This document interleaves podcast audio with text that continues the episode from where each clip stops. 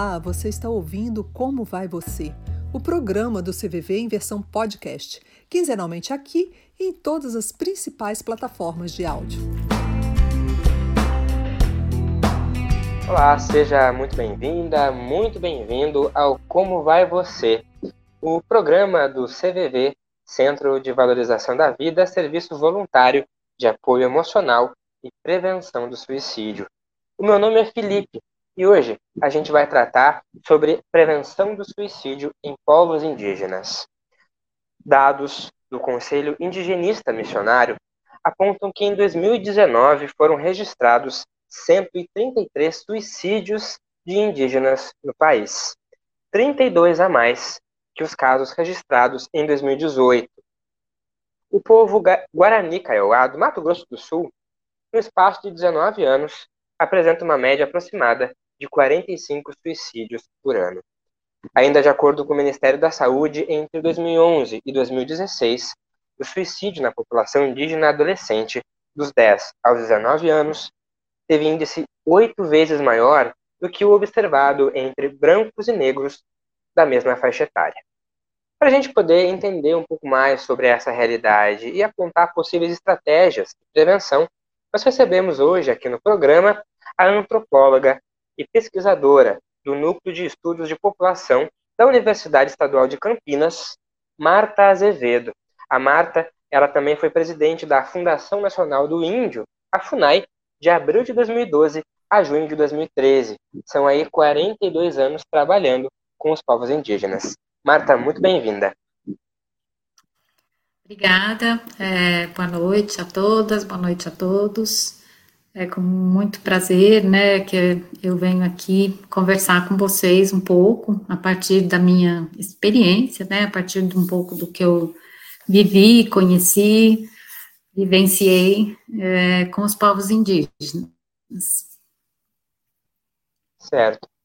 E também participa do programa de hoje a Zenaide, que é a voluntária do CVV. Bem-vinda, Zenaide. Muito obrigada, muito bom poder falar com todos que nos assistem, que nos ouvem, é, um pouquinho sobre o CVV. Bom, Marta, a gente começa perguntando para você com relação aos dados, né? Nós apresentamos no começo aí alguns dados e vários relatórios apontam, né, que os povos indígenas estão aí entre os grupos que apresentam as maiores taxas de mortalidade por suicídio, não só no Brasil, mas em diversos países. Como que você tem acompanhado esses dados aqui no Brasil, com relação a crescimento, é, uma possível é, parada desses números? A gente queria entender um pouquinho. Existe uma dificuldade também desses dados serem tabulados? Isso, então, em primeiro lugar, acho que é isso. É, os dados são é, muito difíceis de serem obtidos, porque muitas vezes uh, alguém comete um suicídio no interior de uma terra indígena, muito distante, e esse óbito não vai chegar a ser é, registrado, né? E muitas vezes ele é registrado, mas não é registrado como um suicídio. Então, a questão dos dados é uma questão ainda que a gente tem muita dificuldade, e os dados mais confiáveis são esses que vocês pegaram do CIMI, do Conselho Indigenista Missionário. O Conselho Indigenista Missionário, como eles têm uma, é um órgão indigenista da CNBB, da Igreja Católica, e eles têm uma capilaridade, eles chegam muito perto das aldeias indígenas, né? Eles têm um trabalho pelo Brasil inteiro. Então, eles conseguem obter, eles fazem, todo ano eles fazem um relatório da violência eh, contra os indígenas e também da violência autoprovocada, que seria o suicídio. É, então, dentro desse relatório é que entram esses dados.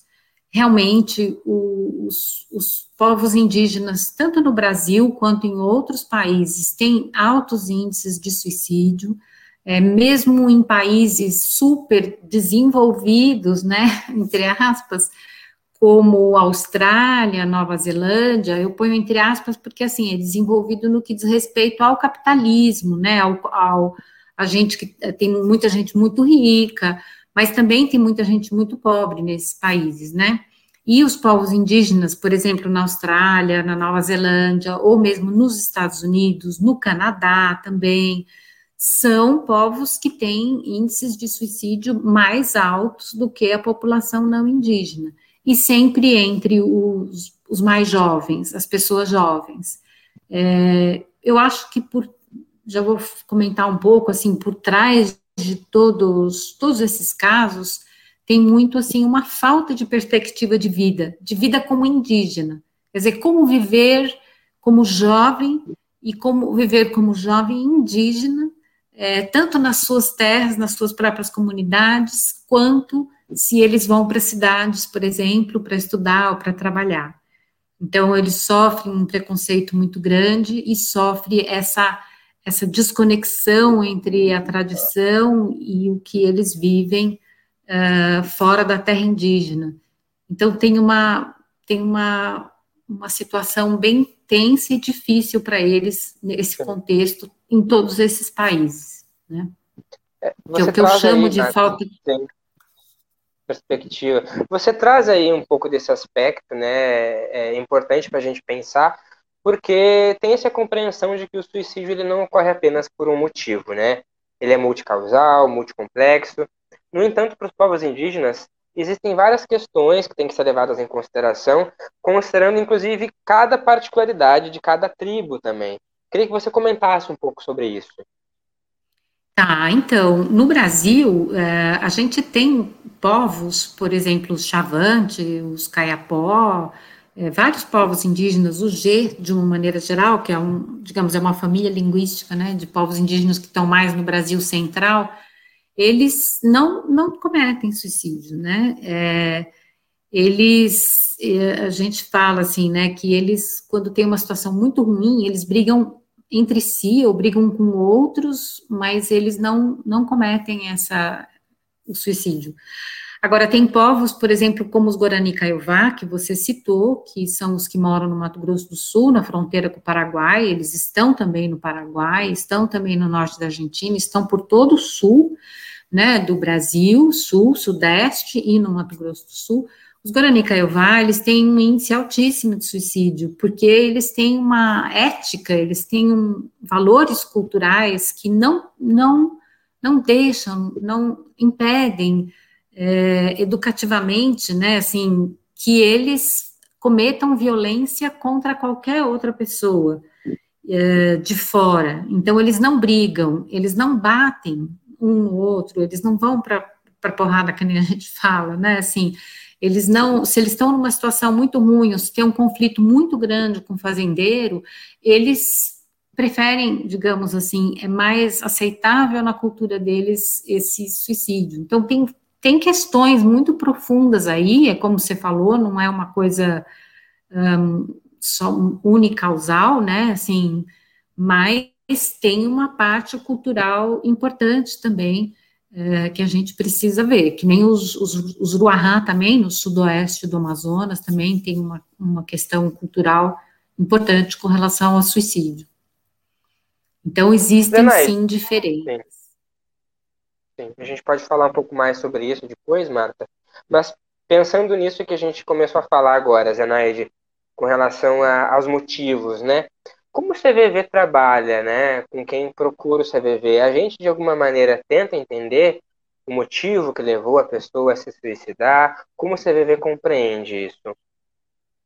Sim, o, CVV procura acolher a pessoa que nos procura, é, permitindo, dando um espaço para que ela possa falar, falar num ambiente em que ela se sinta segura e à vontade, que ela não se sinta ameaçada para falar sobre o que está acontecendo e ela consiga é, verbalizar essa, essa dor, esse sofrimento, e consiste em acolher essa pessoa nesse momento, todas as vezes que ela faz contato com o CVV. Sim. E quando essa pessoa entra em contato com o CVV, Zenaide, que tipo de sentimentos que podem ser apresentados ali naquele atendimento? O que costuma aparecer de sentimentos de quem procura o CVV? São diversos os sentimentos que pode levar uma pessoa a procurar o trabalho do CVV: frustrações, tristeza, ansiedade, medo, é, todos esses é, angústia de forma geral, todos os sentimentos confusos, conflitantes, que essa pessoa esteja sentindo naquele determinado momento vulnerabilidade, que ela esteja vulnerável, pode estar provocando dor e fazer com que ela se sinta desprotegida e tenha às vezes, né, e até bom que tenha mesmo essa vontade de falar e buscar ajuda. E aí o trabalho de CVV é acolher essa pessoa nesse momento em que ela faz essa busca, que é um pedido de socorro. Então a gente tem que acolher e permitir que ela consiga, através da nossa escuta, da escutativa, consiga falar sobre a dor, sobre o sofrimento que ela está vivenciando. Sim, Pois é, Marta, e pensando um pouquinho nesses sentimentos aí que a Zenaide acabou relatando, e a gente pensando um pouco na característica dos Guarani Caiová, do Mato Grosso do Sul, é, além de falta de perspectiva, né, o que, que a gente pode também falar aí com relação a, a sentimentos que a tribo acaba trazendo? Existem aí muitas questões socioculturais também que estão presentes é, nessa cultura. Queria que você também comentasse esse aspecto. Tá. Então, é, também existe esses sentimentos entre os Guarani e Caiová, é, é parecido, assim, quando um jovem ou uma jovem começam a ter, a ficar com mais angústia, a ficar mais preocupados, a não ter com quem conversar, ou o próprio pai e mãe deles também estão numa fase difícil, porque os Guarani Caiová têm um problema muito grande, que é um contexto, né, um contexto de luta pela terra.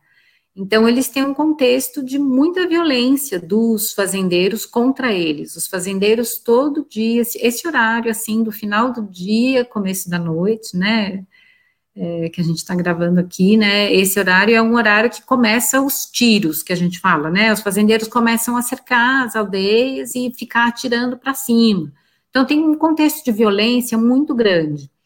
E os próprios pais e mães desses jovens também já estão com, digamos, um, esgotamento muito grande para ouvirem, para fazer esse acolhimento, né, que a Zenaide comentou.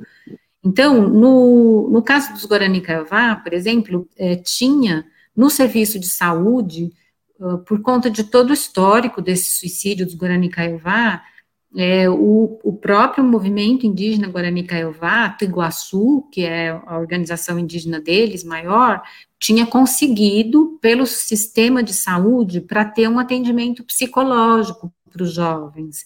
E isso fez com que o suicídio diminuísse, assim, bastante, estabilizasse bastante. E era uma psicóloga que eles gostavam muito, uma pessoa que eles gostavam muito.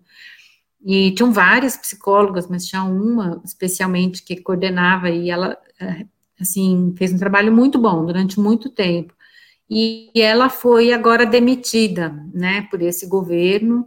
Então, eles estão sem essa, essa assistência psicológica. Então, acho que essa escuta, é, ela fica faltando, né, no caso dos jovens. É, as reuniões que eram feitas antigamente, que eram reuniões com toda a família extensa, né? A família extensa que é, é uma família que é mais do que a família nuclear, né? Então tem em geral os tios, os avós, os primos, os que são primos de primos.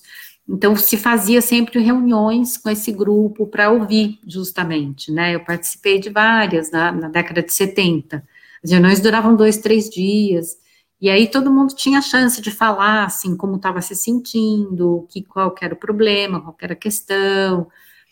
E essas reuniões foram ficando cada vez menos existentes, né, com a questão da terra, com a divisão das famílias, com a divisão dos grupos. É, então, realmente, eles é, ficam com falta desses, desses conflitos e ficam sem a, a visão de um futuro, assim, para onde que eu vou? Tanto que o suicídio no, entre os Guarani e Caiová, é, em geral, ele ocorre por enforcamento, que é onde a alma Guarani Caiová se situa, que é aqui, né, no pescoço, uh, na garganta, é o né, a fala, e, e, e, a pergunta é sempre assim, para onde eu vou, né, então a, a Hassama, a Rama, eles falam assim, né, ele, a Hassema, eles querem ir embora, porque o jovem assim, num contexto ideal, ele, eh, a hora que ele fica jovem, ele iria visitar outros parentes em outras comunidades, ele iria sair, que no contexto atual lá do Mato Grosso do Sul já fica mais difícil, né? Então, pois é, você um falava assim. dos jovens aí. Importante você trazer esses aspectos também, porque tem se visto aí, os dados têm mostrado um aumento de suicídio entre os adolescentes indígenas. Um outro dado preocupante, você fala aí, né, da falta de perspectiva. Eu andei lendo alguns artigos também que alguns, de repente, até acabam antecipando alguns rituais é, da fase que eles precisam passar, e aí, dependendo da região onde eles se situam, tem uma questão também de acesso à bebida, enfim, é uma realidade aí que também é, eles estão inseridos que não contribui. Eu também queria que você comentasse sobre isso, porque é uma realidade cada vez mais presente nos jovens indígenas. Isso. Então, acho que a primeira coisa é, é, que as terras indígenas no Brasil, elas estão cada vez mais próximas de cidades, ou as cidades estão cada vez mais próximas das terras indígenas, né? Então, a gente tem no Brasil metade do número de municípios. O Brasil tem, sei lá, vamos, vamos pensar, 4 mil municípios. 2 mil municípios têm terra indígena. Então, muitos municípios brasileiros têm aldeias indígenas, é, muito perto das cidades, uh, ou razoavelmente perto das cidades. Isso faz com que os jovens tenham contato com as áreas urbanas. E o que a gente chama de jovem, né, entre os povos indígenas, que é uma coisa importante, é que eles, quando eles têm 13, 14 anos, os meninos, é, eles já fazem ritual de iniciação, quando tem um ritual de iniciação, às vezes é, eles ficam é, estudando mitologia com os mais velhos, né? Às vezes eles ficam aprendendo cantos, danças, às vezes eles vão para o meio do mato para aprender a caçar, é. enfim, pescar. E eles passam por esses rituais de, de iniciação e viram adultos. Então, na verdade, com 14, 15 anos, a gente está chamando eles de jovens, mas eles são adultos na cultura deles, né? É, em Guarani, eu não posso jamais chamar um rapaz de 15 anos de, de jovem, de, de assim, né? Não pode, assim, é, ele não é um jovem, ele, inclusive, já pode estar para casar e para ter filho. E uma moça, uma menina que logo depois da menstruação, 12, 13 anos, 14 anos, também já vai se transformar numa mulher, né? Então, esses nessa idade, eles entram em contato muitas vezes com a área urbana, é, vão comprar algumas coisas para os avós, muitas vezes, porque os avós recebem aposentadoria, e aí entra em contato com bebida alcoólica, entra em contato com, às vezes tem que passar a noite na cidade, aí não tem onde dormir, dorme na rua.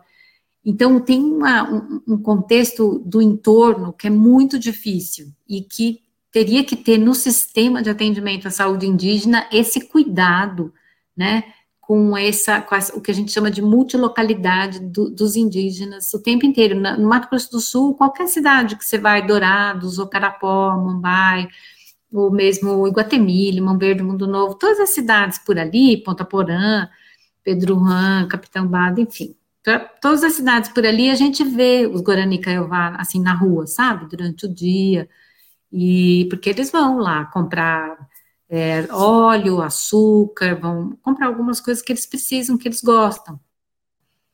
E, e aí tem um, um contato, tem uma violência de preconceito, que inclusive se estendia até mim, se estende, né, até hoje, se eu vou numa cidade, sabem que eu trabalho com, com bugre, né, que nem eles falam, que é índio, então eu também sou maltratada, porque eu estou trabalhando com eles, eu, digamos, eu estou do lado deles, porque a tensão pelo acesso à terra é muito grande, né?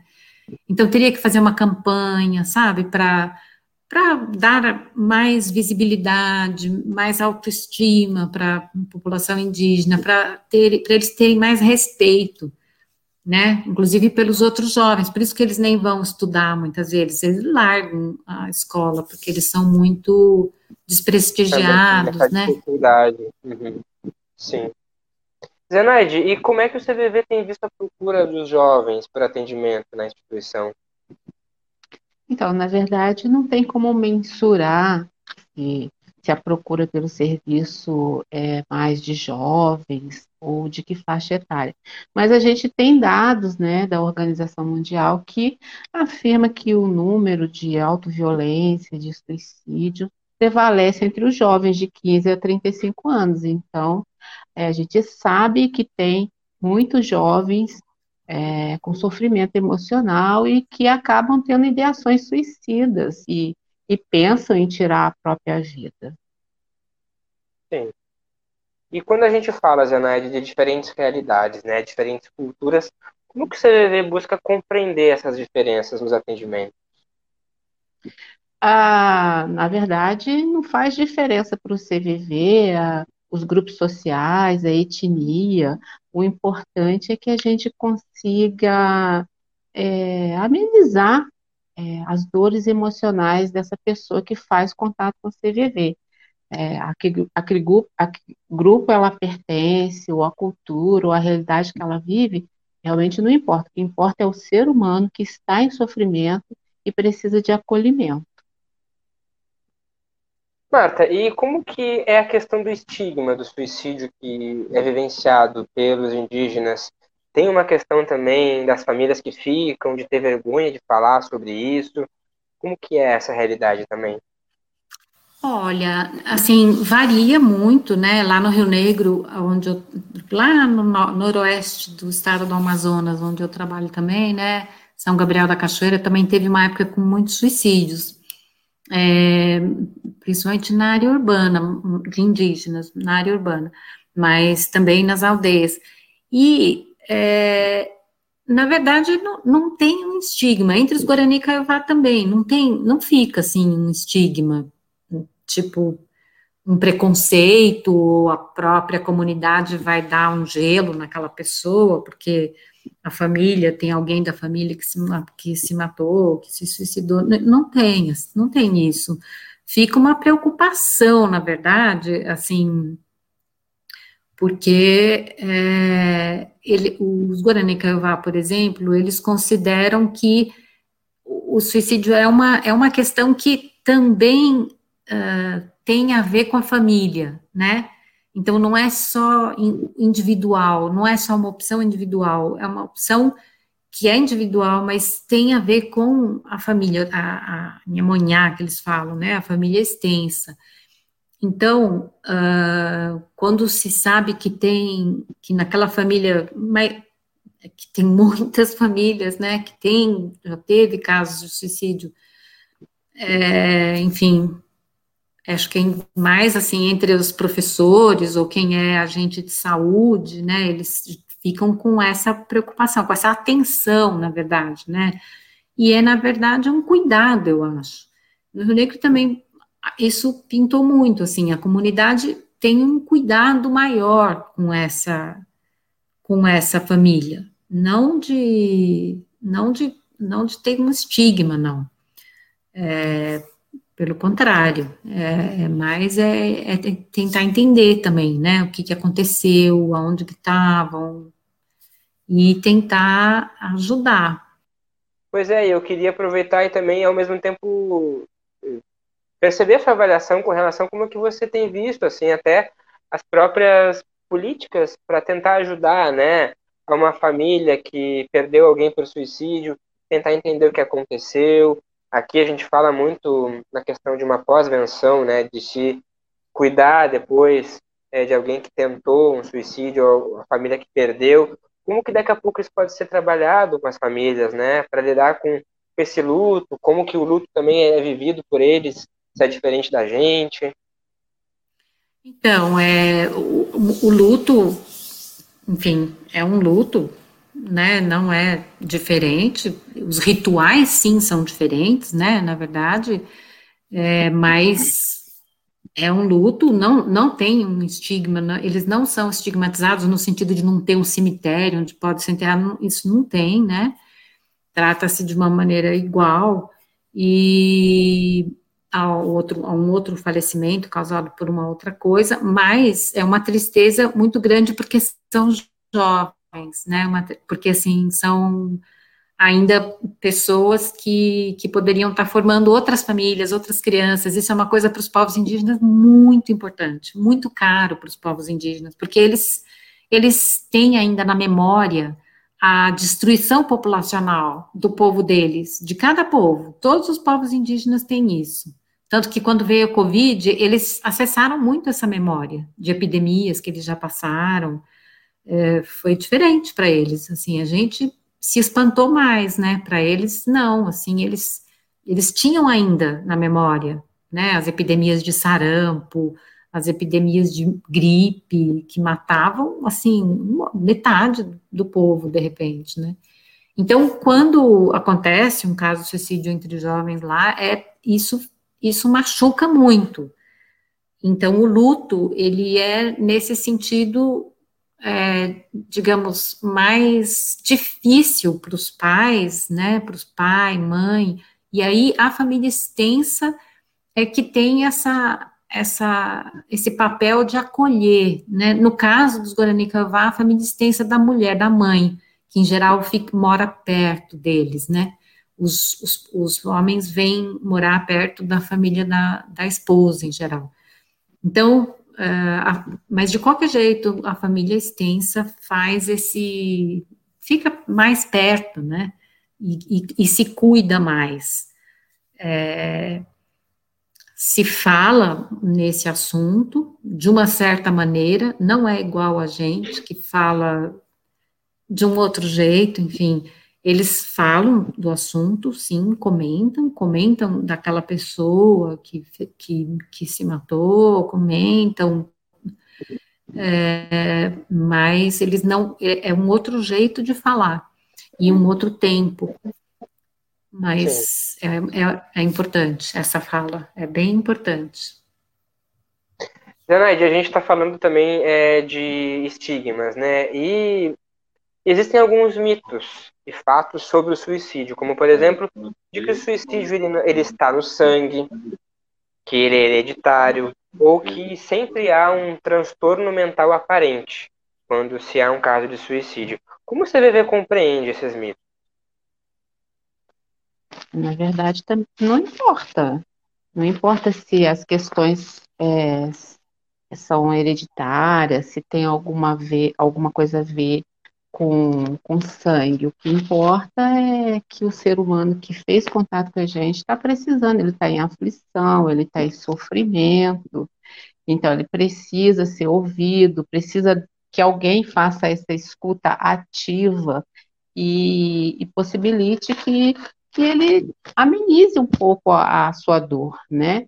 Então não importa muito isso é, de hereditariedade, se é mito, se não é, se tem fundamento, se não tem. Para você viver, o que importa é o ser humano que está ali necessitando daquele, daquela ajuda, daquele apoio, que está em sofrimento. E a gente tem que buscar acolher essa pessoa.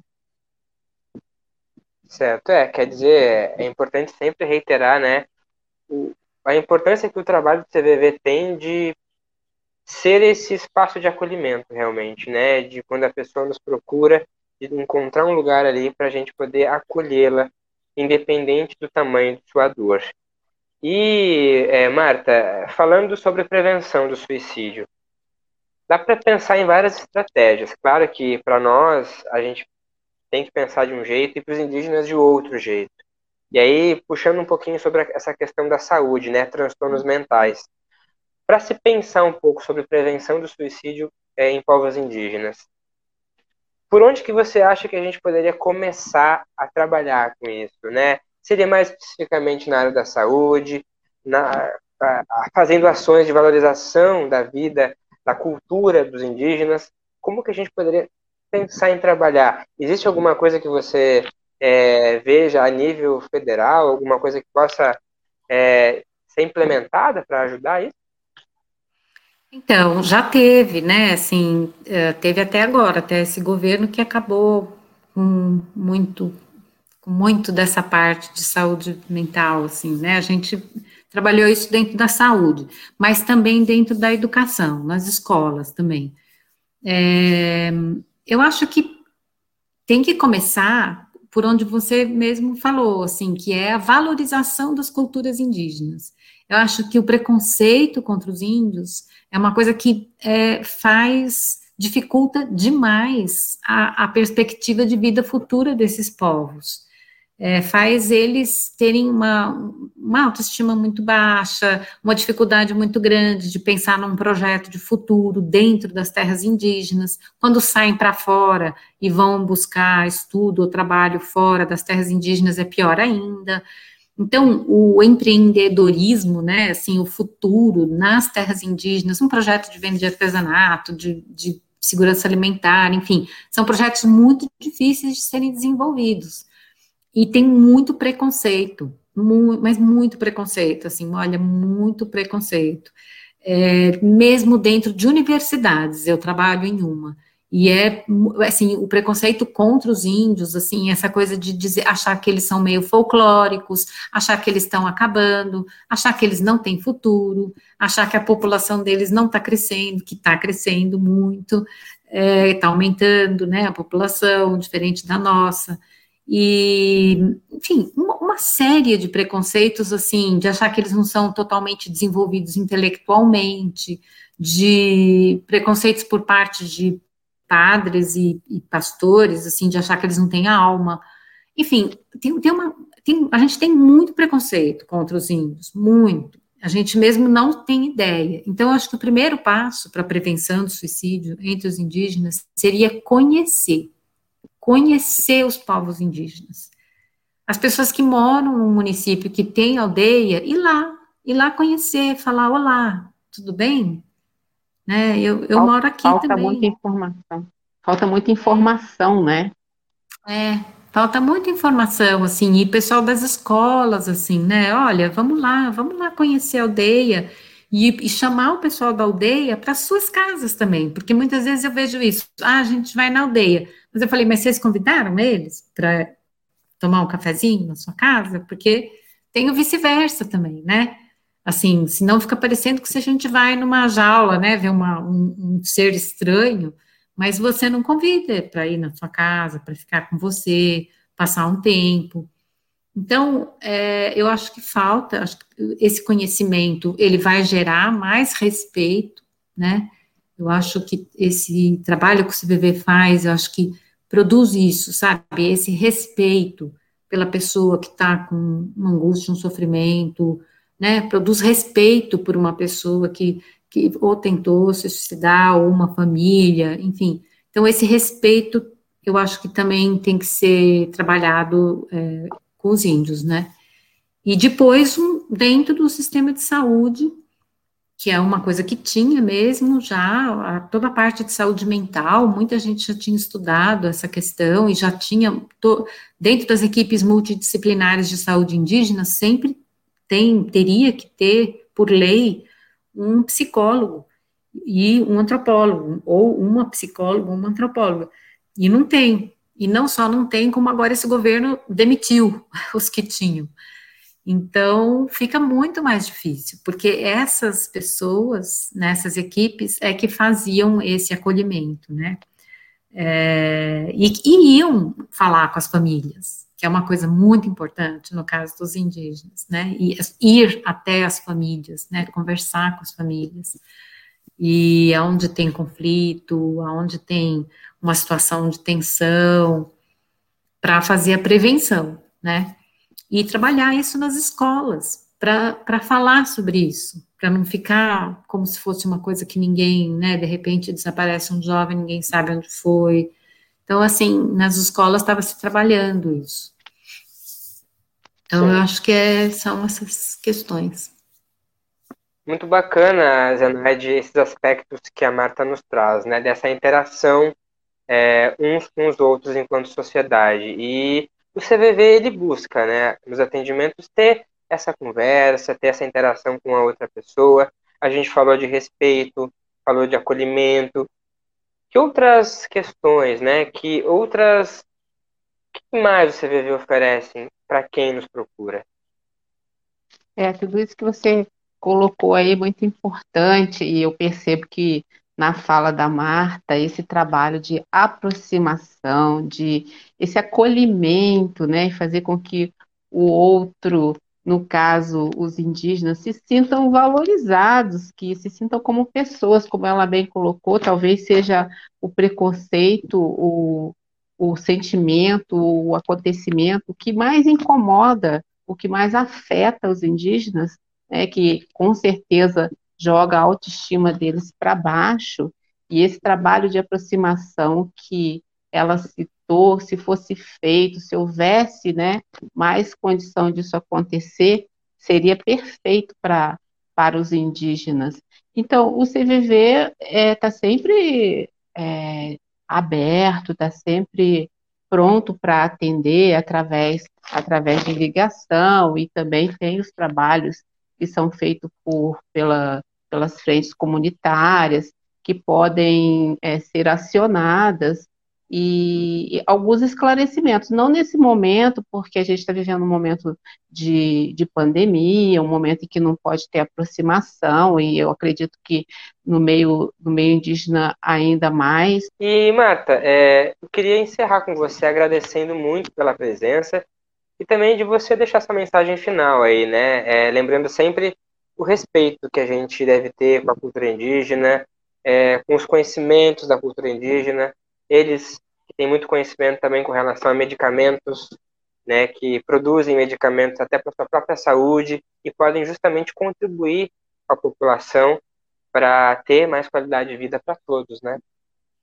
É, então eu sempre digo assim, né, que para mim é um foi uma vida inteira, né, trabalhando com eles e é um orgulho imenso, assim, é um privilégio imenso que eu tive, porque eu conheci pessoas sábias, né, eles são grandes sábios.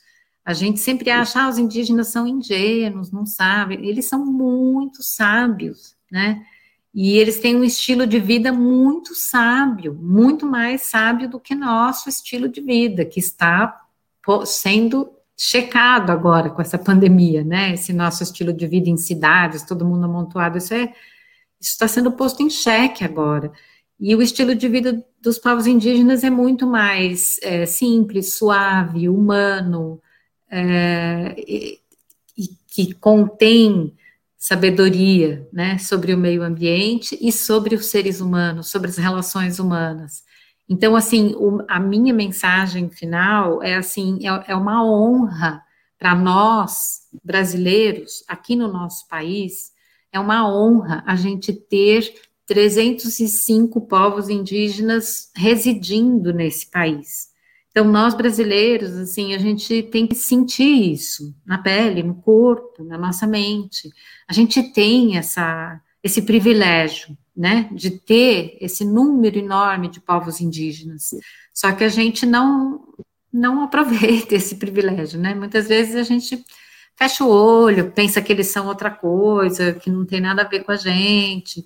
Então eu acho que a minha mensagem é essa, assim. Eu acho que e somos todos humanos, por outro lado, né? Somos todos também iguais, somos todos todos estamos um, vulneráveis em termos de ter termos emoções difíceis, termos problemas difíceis na, na nossa vida, em várias etapas da nossa vida, que a gente precisa de ajuda para superar esses problemas, né?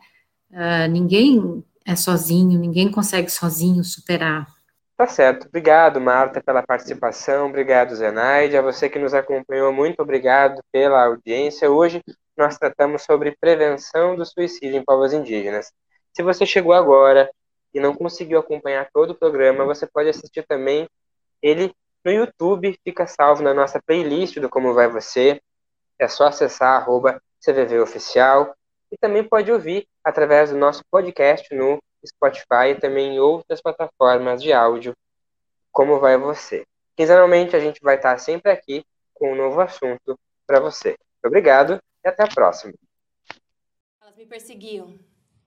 Falavam mal do meu cabelo, das minhas roupas, do jeito que eu falava, da cor da minha pele. E eu pedia para parar. Mas não adiantava de nada. Fiquei tão desanimada que eu parei de cuidar de mim. E eu comecei a me cortar. Então, quando eu descobri que perder ajuda não era vergonha nenhuma, eu fui lá. Aquilo era bullying e tinha que parar. Então, eu fui até a direção da escola, porque eu sabia que eles podiam me ajudar. Eu contei tudo para os meus pais e eles falaram que se isso acontecesse de novo era para eu falar. Para com isso. Eu não gosto. Isso não tem graça nenhuma. Depois que eu pedi ajuda, a direção resolveu e os meus pais também. E eu nunca mais passo por isso de novo. Respeito é bom e todo mundo gosta. Já o bullying é péssimo e não tem espaço para ele.